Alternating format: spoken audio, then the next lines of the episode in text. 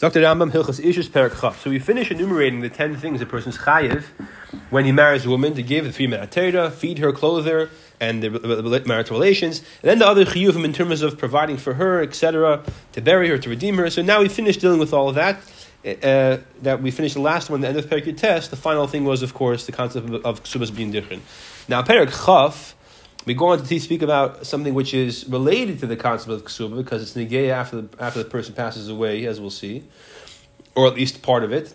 But it's not really tanai ksuba, but it's negay because it's sort of like tanai ksuba. We'll see basically. Okay, so halacha chaf. The Chachamim uh, commanded. In other words, they strongly recommended. You, you can't call it a chiyuv, but it's basically a, a thing the Chachamim inform you you're mechuyev to do as a yid, but it's not enforceable. You might say. Let's put it that way. That what? A person's marrying off his daughter. What are you mechuyev to give her to make her attractive that so much you want to marry her? Nothing. She can get married with nothing. Theoretically, the Chum said you should not do that. The person should give his daughter some money she should get married and bring into her marriage, bring some assets to begin, get the life started. She should get married. Not, she shouldn't be penniless the husband should have something from the as soon as they get married. It should be something to start, you know, the beginning before he gets his first job. You know, should, they should have something to live off, and also to make it she should be attractive to marry. Excuse me. Plus, also expenses for her, like a wedding dress, whatever it is that a, that a person needs to get married. That's called parnasa. Hamazis beat this down. Person marries off his daughter, and um, um, and there's no there's no agreement the daughter and the father made in terms of what he's going to give her for the marriage, and or the father and son-in-law didn't agree how much he's going to give her for the marriage to bring into the marriage. Ideally, he should not give her less than what a poor wife gets from um, uh, uh, the amount of clothing that a, a person is mechuyev to give. So, what is a per, what is a man obligated to give his wife? Remember, one of the chiyuv chiyuv is to provide a wife with clothing. Sheda. Right? How much is the minimum chiyuv we learned? Fifty zuz. Yeah, if you remember, that was in Perik um, Yud Gimel. Yeah, I think I think so. That's the minimum amount. You should give the daughter as well when she gets married. Bamezon, when is true? When he was poor. So when a person is very poor, he gives his wife a minimum of 50 zuz of clothing per year, and he gives his daughter, if she's getting married, 50 zuz to, to, to give her, to, she, she should come into the chasna with nice clothing and have nice clothing right away in the beginning of her marriage, regardless of the husband's uh, ability to provide. If, however, he was more wealthy than that, it's appropriate, again, it's not, a, it's not an enforceable chiyuv, but it's appropriate to give her more. If a person is a big gavir, it's not appropriate to only give his daughter 50 zuz. Okay. So this is all everyone's alive and well, right? Perish If the husband says that he with the, with the, to the daughter and to her husband, listen, regardless of my financial circumstances, I'm not giving her a penny. And then he tells the man to marry her when she is absolutely penniless. I don't really literally means, literally means clothingless, right? But the idea is she's not going to have any any um, asset or any money for clothing from the father. Ein then technically speaking, he's not again obligated to give her anything because that, that was the, the condition they made. But about the husband can't say. Now the now the husband who wants to marry her was Mekadisher in this case, he does now, he's not allowed to say that when I, when I do Nisuyin, I'll provide her with money, with clothing. But until the Nisuyin, after the Nisuyin, I'm not going to give her anything. That's not appropriate either. Again, part of the same Takana Chazal made, while she's still in Mekudeshes, he, the, hus, the husband, the, the, the Orus, right? The husband, who's uh, the betrother, if you will, right? He's supposed to provide for her clothing, again, the same amount based on his either 50 zuz or his his ability. So that again, she should get married already. She should come to the chasana with uh, appropriate attire, and then in the, in the, immediate time after that. Okay, this is all. This is all. Everyone's alive and well. In other words, the father said, "I'm not going to do it," so we're saying that the Baal should do it. Right. Exactly. Simple. Okay. Uh, and and and what kind of bus? Uh, uh, uh, or, or well, once she's an adult, the father is not mechuyev to provide anything for her, right? So there's a chayv case where she's not a begeris. She's she's pre begeris, pashtus. Okay, gimel. Now, now that now everyone's alive and well. What if the father dies suddenly, and we don't know exactly what the arrangement was? There was no statement about the arrangement in terms of what he what he would do if the when the girl gets married. When the father passes away, and he leaves, and he, and he leaves uh, a daughter, and he ha- now he has sons who are going to be Yerush, right? And the daughter doesn't inherit, but he leaves a daughter. Does, does the daughter have the right to say, listen, my father would have given me the money to get married, so now I'm getting married, I should have the right to take, take from the estate a certain amount of money? So the answer is, we make the evaluation, the assumption of how much he would give for this purpose had he been alive for her to get married. We give her that from the estate. How do we know exactly what he would give?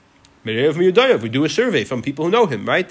Could be Bezin Pasha. They they know. They see in shul whether how much he pays him after the end. They know. They know his you know uh, his style. Right, his friends, those who know him from his business dealings and his honor, how much.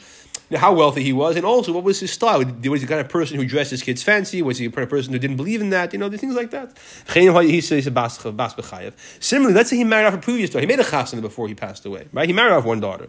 Based on that, we assume we see what he spends on, on his kids. What if we have no idea, right? For whatever reason, there's no way to evaluate. In that case, what we do is we take his estate, we assume a tenth is what he would give for his daughter. Now, depending on how, how wealthy a person might be, it could be a tremendous amount of money. So again, this, I think this must this is this is what the what the maximum would be. Maybe it's a minimum. Okay, akapanim, maybe maybe that, that, whatever that is, that's what we do. If you have no idea what that would be, that's what we assume he would give. All right, Dalit. Now, if he, if he has, besides for the sons who are inheriting, he has a few daughters. So, um, so and they all want to get married, right? So he has three daughters. So each one wants 10%. So that's a total of 30% of the estate, right? So Rambam says, that's not exactly how we do it. Kol should say whenever they come to get married, right? They can't just say, well, give me, give, it, give me 10% now. Whenever I get married, I'll use it. That's not what we do. Whenever they come to get married, I'm sorry, that's not the point. No. In other words, yeah, even if they want to take 10% now and put it somewhere for, when, they, when they get married later, but the point is that they, each one can't demand the full 10% of what's now. So if the guy left $1,000, each one said, each of the three girls wants a 100 right? The says no. We give the, whichever one would get married, we give the, or the oldest, or whichever one comes to get married first. Yeah. First one gets a, hundred. The second one would get ten percent of nine hundred. The third one would get oh. ten percent of eight hundred. Oh, right. So we give her the ten. The first one a ten, a ten percent of the total. The one after that, isha masha shirishayna, a tenth of what the, the, first one leaves over. So you said ten percent of nine hundred, which is ninety.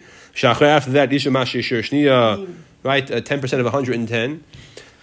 Okay, that's yeah. Thank you. No, so what hundred. We said it was a thousand. Right. So the first one gets a hundred. Hundred. Then ten percent of nine hundred is ninety. Ninety. Next one gets ten percent of hundred and oh, ten. Eight hundred and ten.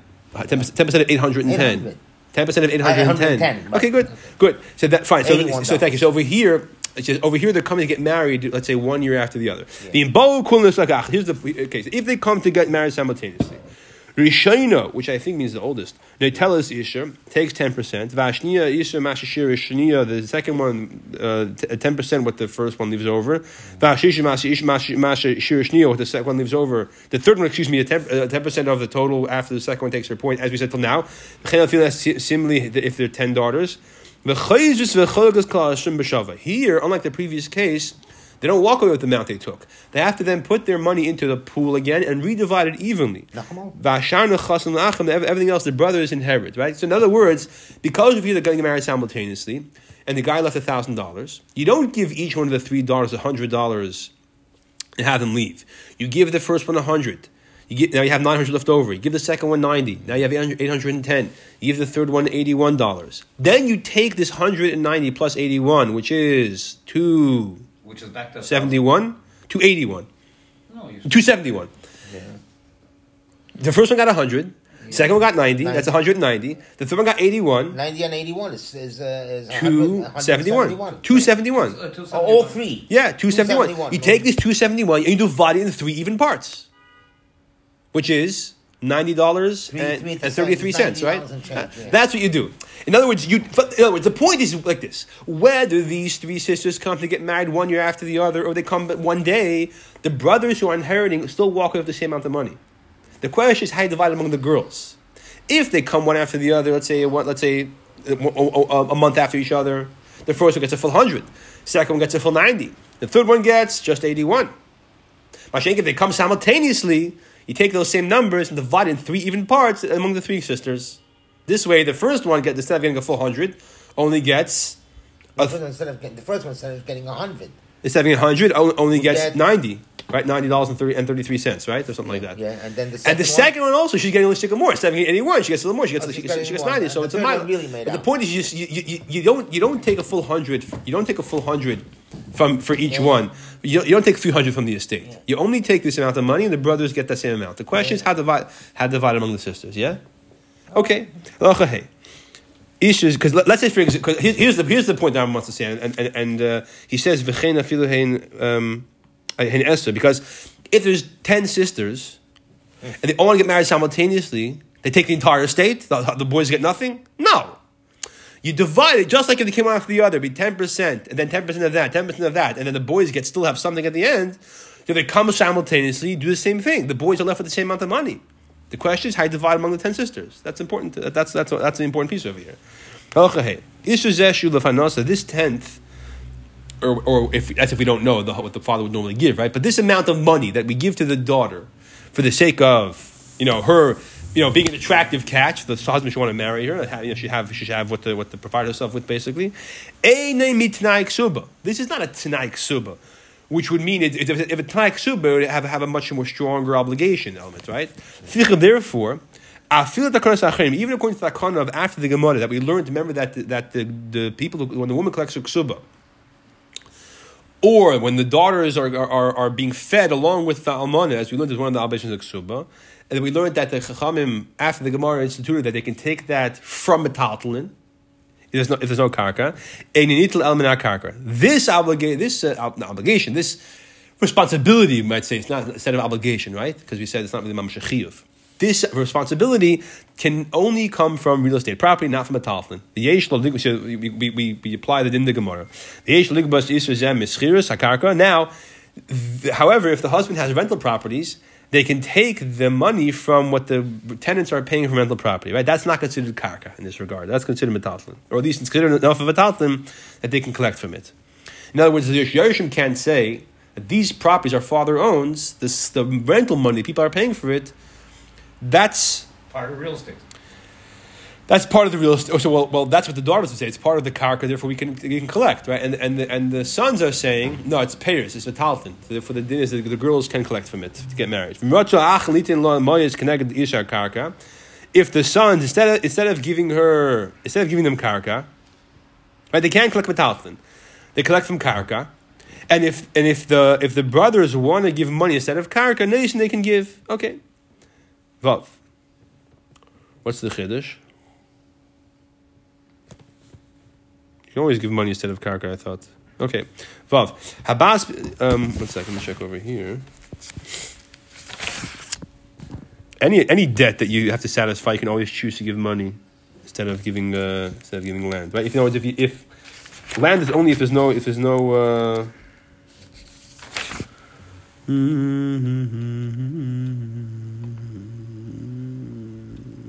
oh, in other words, yeah, like like is the case in any, any any loan, you can give money instead of giving getting instead of giving land, right?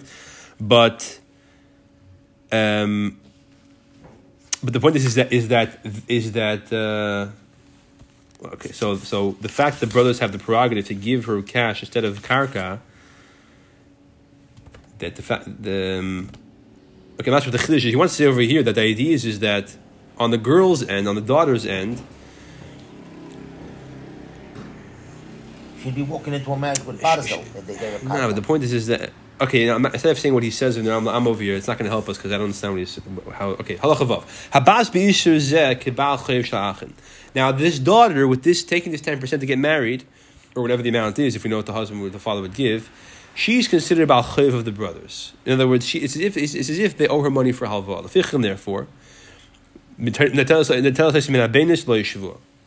They take um, As opposed to she, she- right, exactly. She could. She takes it from. She's allowed. If they're going to give her karka, she's allowed. She's allowed to demand baininess and no shvua. Right. If it was tanaik suba, she has to make a shvua. But it's not tanaik suba. Therefore, she gets baininess, not ziburis, and she's not required to take a shvua.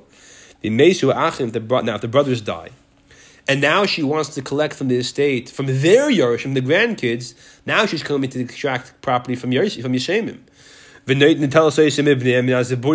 this case now, because whenever you come to collect from Yerushim, you always have to make a shvua uh, she's collecting from Yisemim. Whenever you come collect from Yisemim, so we always uh, uh, try to give them the upper hand. You only get to the most inferior karka, and you have to make a shavua that you are, are entitled to this money. Whenever you come to collect from Yishemim, you always get the most inferior land, and you always have to make a shavua, as we'll explain the laws of Zayin. When the brothers sell, or if they give a piece of property as a, as a as a, as a, as a mashkin, right? They owe someone money. They give them a piece of karka to, to hold on to and, and to collect from and to use perhaps as a way to, to uh, let's say an orchard. And they tell them every year you have it, you get to, you know, that that's worth a thousand dollars off the loan, right? Uh, um, so they gave, they sold or they gave as collateral their father's property. Habas terefes parnasasa. The daughter has the right to go and extract that from the people who bought it. In other words, we're talking about yeah, the not that the father um, uh, sold it. The father had sold it, would be a different story. The brothers are responsible to her. Remember, she's considered like a bachayv who lent them money. When you lend someone money, and the person then goes after the date when the when the, when the responsibility is, is, begins, they sell karka. You can take that from the buyer, right? It's called a lien. So therefore, she has the right to, to, to, to, to take it from the buyer. As every, every lender could do. Again, if it was Tanai Ksuba, they couldn't do that. So you see here this thing, because so Tanai Ksuba in some ways is more machmir, some ways is more makel, right? So we had so there, here's see it's more more makel, right? Or um, more makel for her that she could get it from the she could get it from the kuchis, right? But it's more machmir in the in the sense that um, that uh, uh, we had a, a, few examples where it's more where it's uh, for the brothers it's more of a chum. Uh, no, uh, not really. So. Um, Mm-hmm. Well, on the one hand, she cannot take metalslin. Right? If it was Tanai Ksuba, she could take metalslin. On the other hand, she could take from from from from the kuchis. So you see it. So basically, it has uh, it swings in both directions in terms of being in her advantage versus disadvantage in different aspects, uh, because of the fact that it's not tanai. That's not um, tanai ksuba. Rather, it's uh, considered a, a, a hava. Ches. You should see a bonus. The person who married off. By, by does the, the kaka become automatically mishubas? Yeah, whenever you have an outstanding loan and you sell and you own a piece of property, no. By derech mela, automatically it's mishubad. Yeah, ches.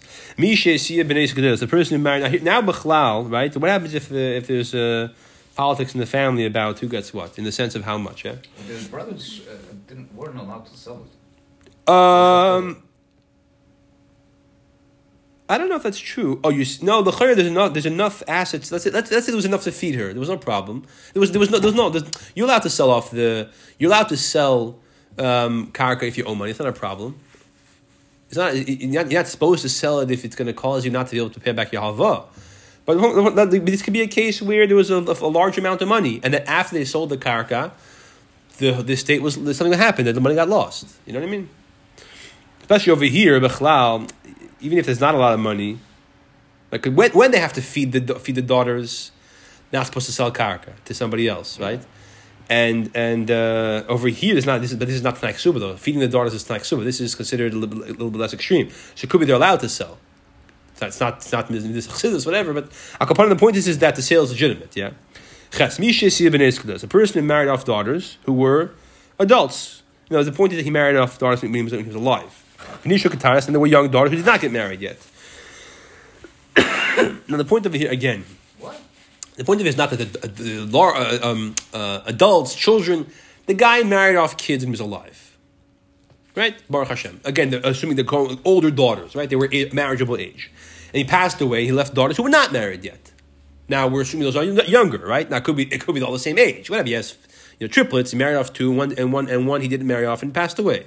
The point is that he married off some of his daughters, some he did not. All right. Umeis below ben. And he died with it. Now he only ha- he has no sons. So who, who inherits him? His daughters. If he had sons, so we said before what you do, right? Or, or we'll say soon what you do actually, rather, in the case where some of the daughters got married, some didn't. We didn't discuss that yet. But there's no sons in, the, in this case over here. So all the daughters are inheriting. So, eight, so now um, the younger daughters are saying to the older daughters, one second, you guys got parnos already. Our father gave you large amounts, you know, amounts of money for you to get married. We didn't get that yet. We didn't get married yet. So before we divide the estate evenly, we should be match be matched with you by getting that amount, and then we'll divide it evenly. Rambam says no. You don't say give to the younger ones who didn't get it yet, and then divide the estate. Divide everything evenly, and the, the older ones are lucky with what they got. Test. Now here is a case where he passed away. He left two daughters, both unmarried, but he and, and he left a son. Um, right, because because in, a case where let's say he he um, he he uh, fine he passed away and he left two daughters and a son. The both daughters are not married.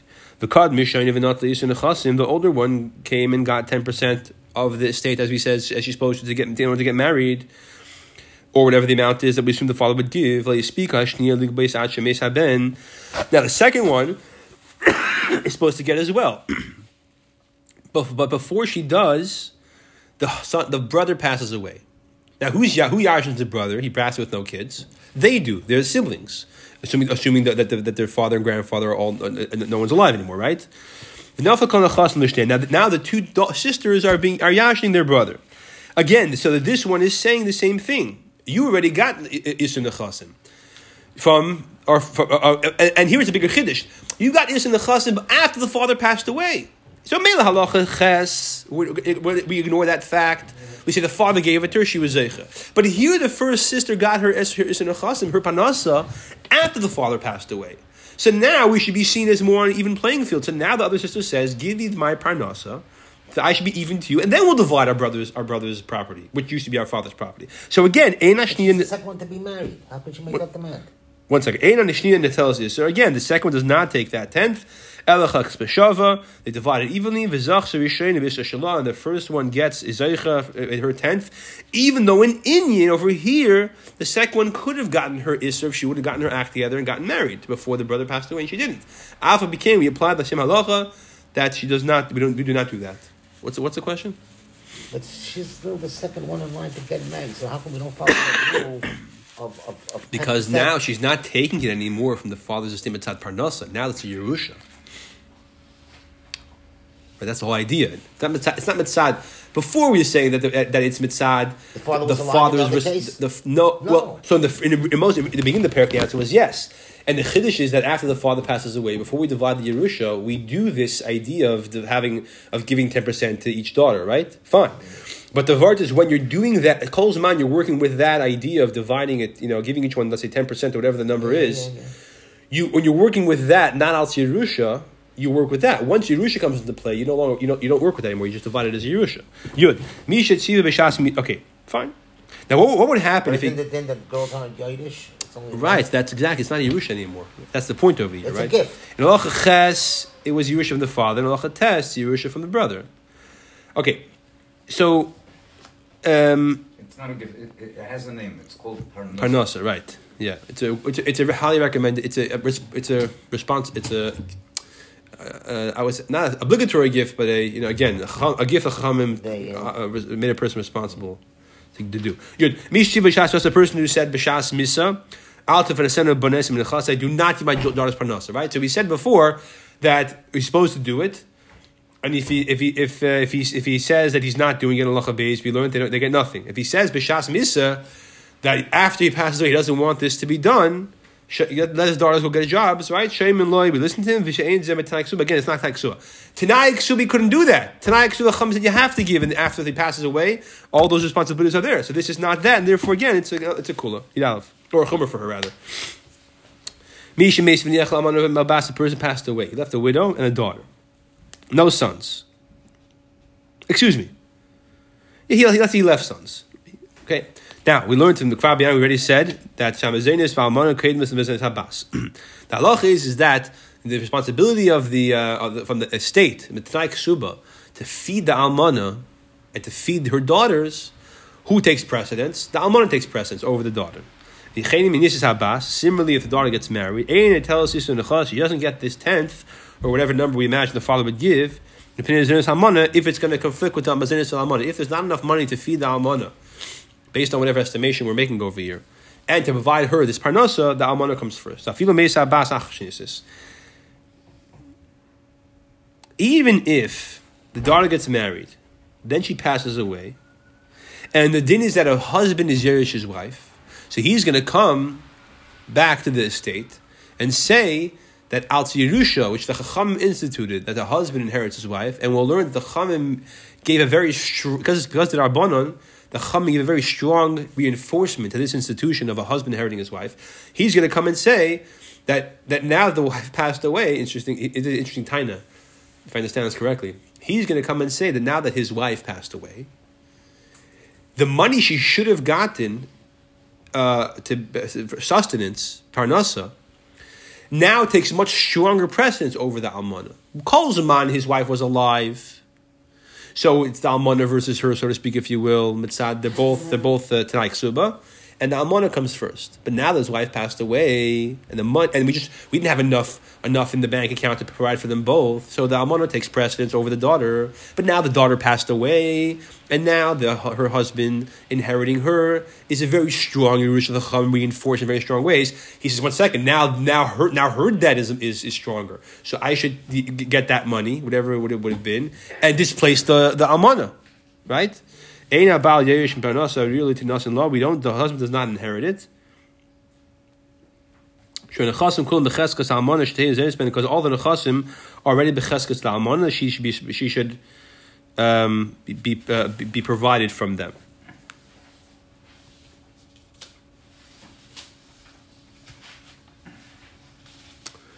Mm.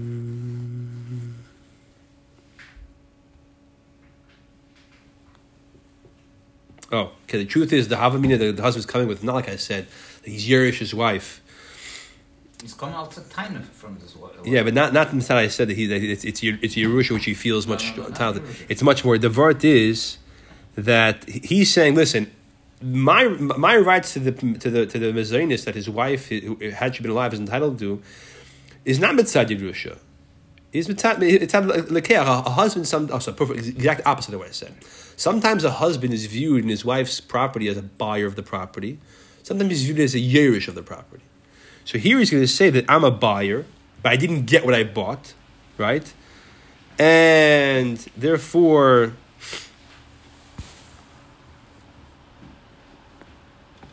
therefore I'm basically entitled to it more than Almana, and therefore I should get that. That's, but the point is we don't, say that. The already has the take, takes precedence. Okay, good base. Kitana, a minor. Let's remember that when a father's alive, he can marry off his daughter in Torah. The father's no longer alive. There's no way. There's no longer a way to marry off this girl who's not until she becomes an adult because there's no one to make kabel kedushin for her marry her off. Father can make kabel kedushin and can also give her over for chuppah. Mashain when the father passed away, it's not possible. However, there's a concept of the chasanim and the rabban, the chum instituted that even though the father passed away, her caretaker, her older brother, her mother, could marry her off as a katana. Now, it doesn't have the same level of seriousness because it's not their deraisa. She's a katana. She's considered. She's quasi married. If she stays married, everything is smooth, and she becomes a- an adult, bas mitzvah, then the marriage is finalized. And that condition goes goes. Yeah. It doesn't have to be Makadosh again. Correct. However, if she says, "I don't like this guy. I want out," I want out," just by saying that, she's the marriage is dissolved. It's called, it's called a menace, a protester. So, Oh, yeah. yeah. So Katana Shesema, a, a, a minor orphan girl, Shesia, she uh, It's an halacha yidal in in the last page. mentioned, yeah, mentioned it, right? Exactly, Das haben wir das- right, yeah, right. So Katana Shesema, Shesia, uh, uh, Imayachemidaita, a Katana who's an orphan that her mother or her brothers married her off with her consent. You're okay, Rami? Benas- Why, why, You look a little bit. Uh, you always tell me this. Benasnu la meir chmeshim zuz. and they gave her 50 zuz or 100 zuz, right? So they gave her parnasa. Now, uh, now the father passed away. Remember, she, and, and and like this entire paragraph we've been learning, she's entitled to a tenth of the estate or whatever amount that we would estimate the father would get. Now the father passed away. As a four-year-old kid, she didn't know this whole process of demanding parnasa. So what? But they gave her something, right? They gave they gave her taka something. It's not like they gave her nothing. They gave her fifty zuz, hundred zuz, whatever it might be.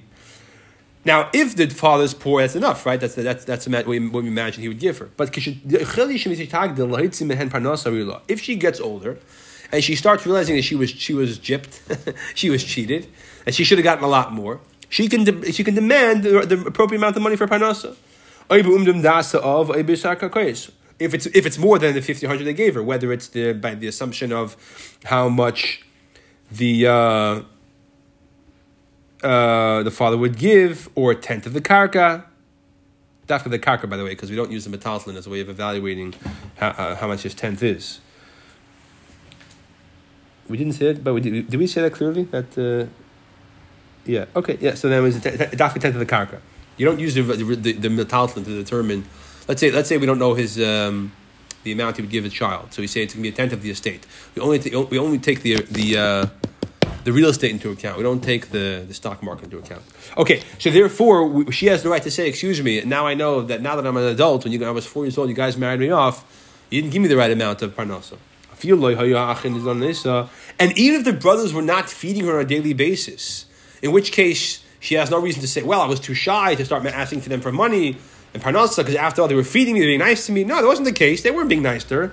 She doesn't owe them anything. Even though Bashashi got married, you know, the second stage of marriage, like she, she, didn't, she didn't protest. Katana in a bas. Katana is not a bas macha.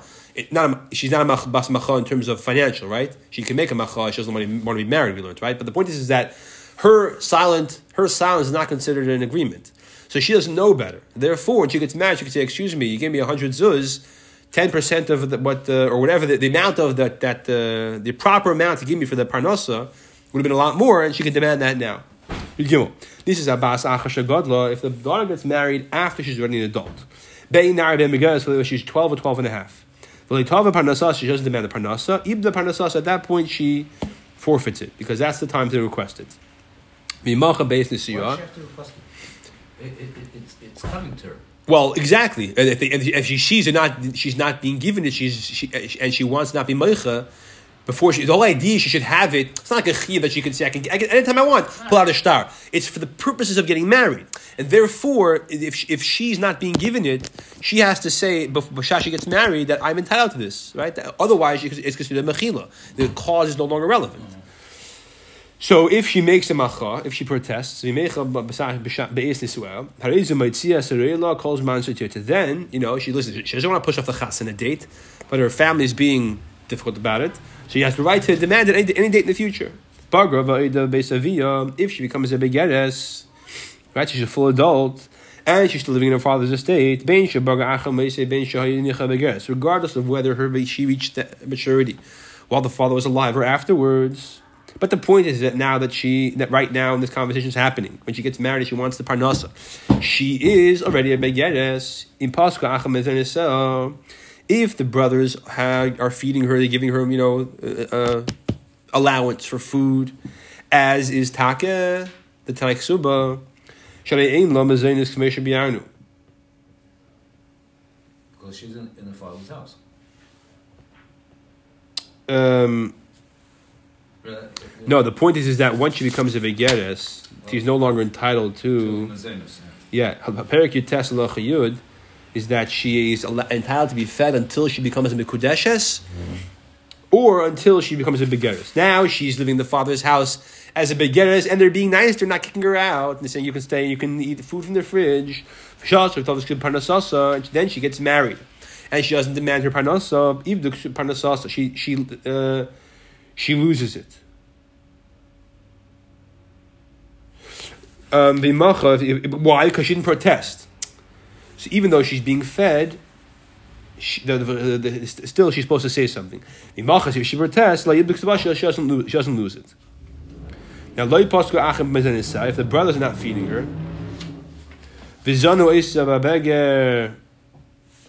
I'm sorry, one second, go back. Go back, go back, go back.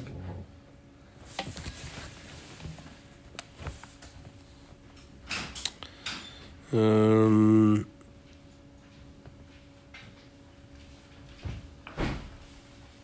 I'm sorry, I Atai's just completely, completely wrong. Okay, I don't know what. It, not poisik meloshin like delineate paskin.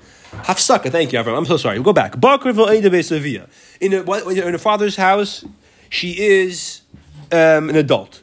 It's not negir whether she became a begeres afterwards or, or, sorry, uh, he was alive, excuse me, or she became an adult, you know, or, she was being fed while they, while, you know, after the father passed away, she was being fed because she was a minor, and then she became an adult.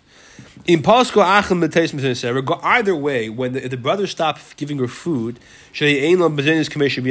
because the, they're allowed to not feed her when she becomes a begeris and she gets and she doesn't she gets married without demanding her parnasa. So she doesn't owe them anything. She has no reason to feel shy. They're not being nice to her. So of the parnasa, so she she's being she is considered mechila. Loi pasko achim is in his cell. However, the brothers did not stop feeding her. Vizanu esab beger, and they kept feeding her despite the fact that she's an adult. Even though she got married without making a protest about her parnasa, Loi the parnasa because man she didn't lose it as long as they, as long as they're still feeding her you know, um, um, either um, as either either either after kedushin or after nisuin for whatever reason. Her excuse is because. Yeah, shayesh litin. She could say b'pnei she'ein she'ein zonin af pi she'ein chayav, and they're feeding her when not they're not being obligated. She feels bad to add ask for more. If he had dying loy she's not she didn't get married yet. She didn't get married yet. Right? If she got married, so then even though they're she would have to make a protest. The fact that she didn't get married yet, um, but she became Mukudeshes, I, I, I, assume. So at that point, once she becomes a Mukudeshes, so then, then she has to. Then, so this, so the case over here, she, she the, the, the husband was Makadisher, Erisin, with but not yet Nisuyin, right? In other words, what's what's the point? Okay, so again, so therefore, since since uh, since she she wasn't have she didn't have full nisuyin, in which case not protesting would be considered a, a foregoing it no matter what. But that didn't happen yet. So since she did not have full nisuyin, the fact that she um, didn't demand her parnasa is not considered a mechila since they're feeding her. She feels bad to ask for it. My question is, what's the benchmark? At what stage is she supposed to say, "No, where's my parnasa?" And we're saying, "Oh, she didn't say it." If you didn't get married yet, at what stage is this happening? I guess it's kedushin. And I have another question: Isn't parnasa only for ketana? No, not at all. No. No, not at all. Any daughter. Huh? Yeah, absolutely any daughter. The question is. Any daughter? Yeah, yeah, sure. So. Mm, yeah. I guess the vote is that, that there was kedushin, and, that, and at that point, at the kedushin, that's when we say, okay, did she protest? Did she not protest? Okay, you doubt.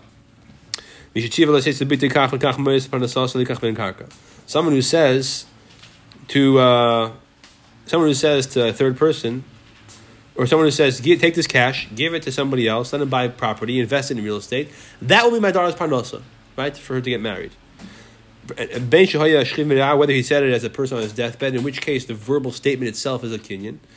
Ben Shehoya Bari was a healthy person, and he just died afterwards. He died suddenly. And there's a mitzvah to Mekayim the words of a person who passed away. Now the money is in the hand of the third person, the investor. Okay, so he, and he's buying property for her to have when she gets married one day. and he or he or he wants the property basically to, to, buy the property, and from the property, from the real estate, she'll make parnasa from renting it. Ram Abbas, however, the daughter says, Tenu Aisim Labaila, give it to my husband. Call. Don't take the money, give it to my husband. Don't put it in the real estate market. Right? This third person was going to go buy property for her, and she get the property, or she'll get, she'll get the, the rental from the property. but instead, before she, she tells this guy before he buys the property, give it to my husband. I'm getting married. Give it to him. The parnasa is mine, right? Give it to him. He'll do, he'll, he'll do with it what he wants. Maybe instead of real estate, he wants to put it in the, in the diamond market. If she's an adult, or just she has that right. However, if she if she's just a mikudeshes, even if she's an adult, that the person who got the money from the father should do whatever Hushlash. How's that for taking a, a, a, a, verb, a noun, making it to a verb? Right? The money the father gave him, you should do with it whatever it is. If she's a minor, even if she gets married fully, ain't shame don't listen to her. Of the third person do what the father said, because the mitzvah to, to, to um, the words of a, of a mess. Only if she's an adult and she's fully getting married with the suyin, then she, does she have the right to say, "Give me the money; it's my money, and I'll do with it what I want."